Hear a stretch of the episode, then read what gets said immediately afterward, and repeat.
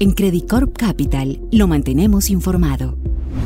Hola, muy buenos días. La semana pasada estuvo marcada por una caída generalizada en los precios de los activos de riesgo a nivel global, con el Standard Poor's cayendo cerca del 1,5% y las bolsas europeas alrededor del 3%. Asimismo, tuvimos una caída considerable de los precios del petróleo que superó el 3% y en el caso del cobre tuvimos una reducción del 2%. Esta situación se vio reflejada también en los activos de riesgo latinoamericanos, lo cual se reflejó principalmente en una caída generalizada de las bolsas y en una depreciación de las monedas, aunque eh, de manera relativamente moderada. Esto se explicó principalmente por una incertidumbre que no parece tener fin alrededor de la senda futura de tasas de interés de la Reserva Federal. Justamente el presidente del Banco Central de Estados Unidos, Jerome Powell, en su audiencia ante el Congreso la semana pasada, mencionó que la autoridad monetaria no habría terminado de subir la tasa de política, pues los actuales niveles de inflación no dan margen para la complacencia o el descuido,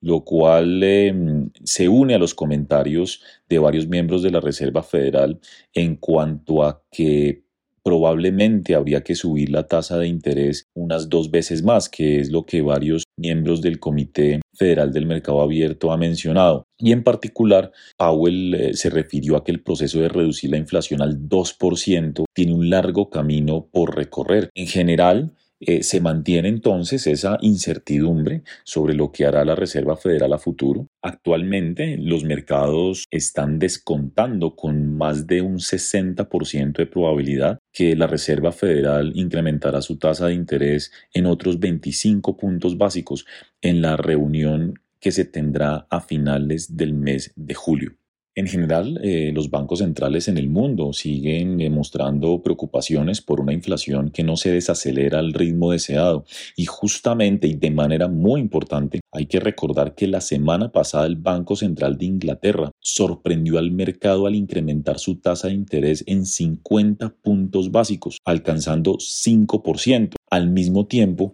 que ahora el mercado espera que la tasa final se alcance en diciembre en un nivel de 6%, cuando se tenía 5% en las previsiones anteriores. Todo esto después de que justamente un día antes de la decisión de política monetaria, el Banco Central se viera sorprendido con una inflación que alcanzó 8.7% cuando las expectativas apuntaban hacia un nivel cercano al 8.4%. Pero lo más importante es que la inflación núcleo se aceleró desde un 6.8% hasta un 7.1%, superando asimismo las expectativas. Ahora bien, aunque sin ninguna duda la discusión alrededor de la política monetaria global ha sido el factor más importante en el movimiento de los mercados recientemente, también es cierto que sigue habiendo preocupaciones en términos del crecimiento económico global. La semana pasada el Banco Popular de China continuó con una política de relajación de la política monetaria recortando algunas de las tasas clave de préstamos preferenciales. Sin embargo, los analistas consideraron que estos movimientos han sido más lentos de lo esperado, de lo que se necesita para incentivar la economía china y de hecho algunos bancos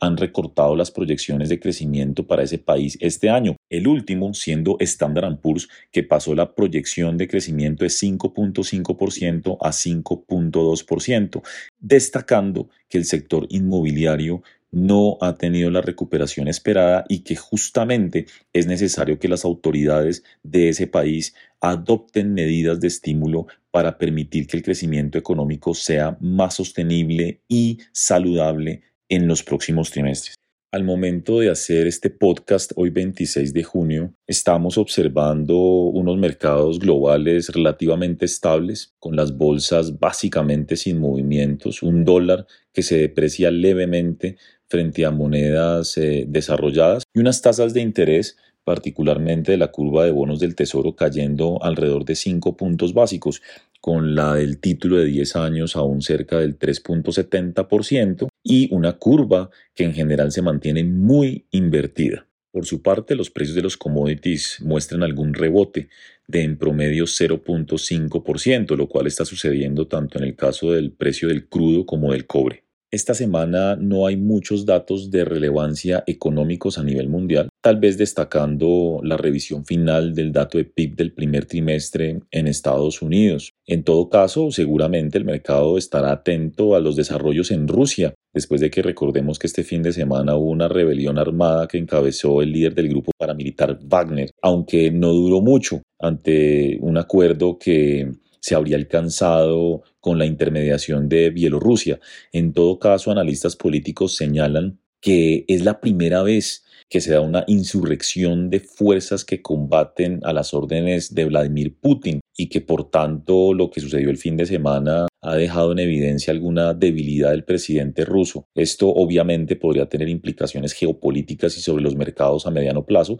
dependiendo de cómo se desarrolle este tema. Asimismo, recordemos que entonces el siguiente dato bien relevante que será monitoreado por el mercado será el eh, dato de payrolls de mercado laboral eh, en Estados Unidos que se publicará el próximo 7 de julio y que será completamente relevante para las expectativas de política monetaria, lo cual seguirá siendo lo más relevante para el comportamiento futuro de los mercados.